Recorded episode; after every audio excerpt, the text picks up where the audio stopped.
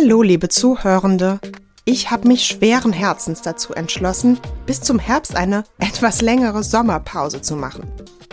Das fiel mir deshalb so schwer, weil mir der Podcast sehr wichtig ist. Als ich wusste, dass ich schwanger war und dann unser kleiner Mitbewohner auf die Welt kam, war es mir wichtig, recht nett regelmäßig weiterzumachen.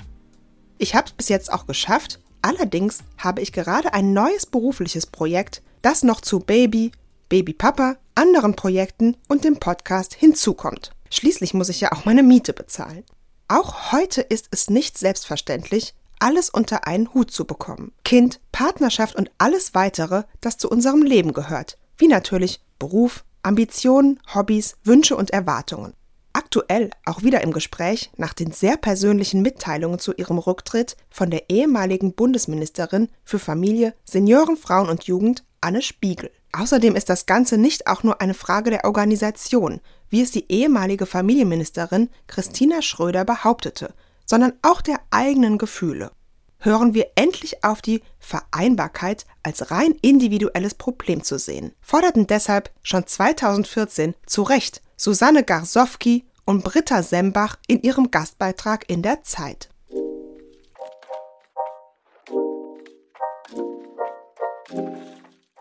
Bin zwar keine Spitzenpolitikerin, mein Freund ist ein prima Vater, aber auch ich schaffe nicht alles, was ich schaffen möchte. Vielleicht könnt ihr es euch denken, der Podcast macht viel Spaß, aber er kostet auch sehr viel Zeit.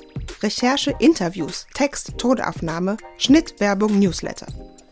Zu allem komme ich gerade nur halb und das ist manchmal wirklich frustrierend. Ich habe deshalb kurz überlegt, ob ich ein paar Monate die Folgen etwas kürzer oder oberflächlicher gestalten kann.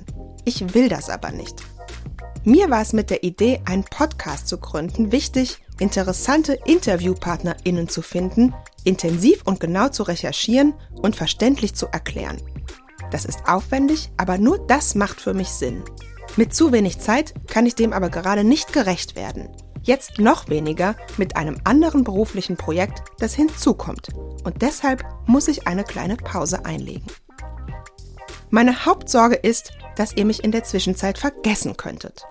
Deshalb locke ich euch aber damit. Ab September habe ich wieder mehr Zeit. Unser kleiner Sohn geht dann in die Kita und ich kann euch wieder ein paar schöne Themen anbieten. Welche das sein werden, das bleibt natürlich wie immer ein Geheimnis. Und wann genau es im Herbst weitergeht, das sage ich euch noch zwischendurch. Bis dahin wünsche ich euch einen wunderschönen Sommer.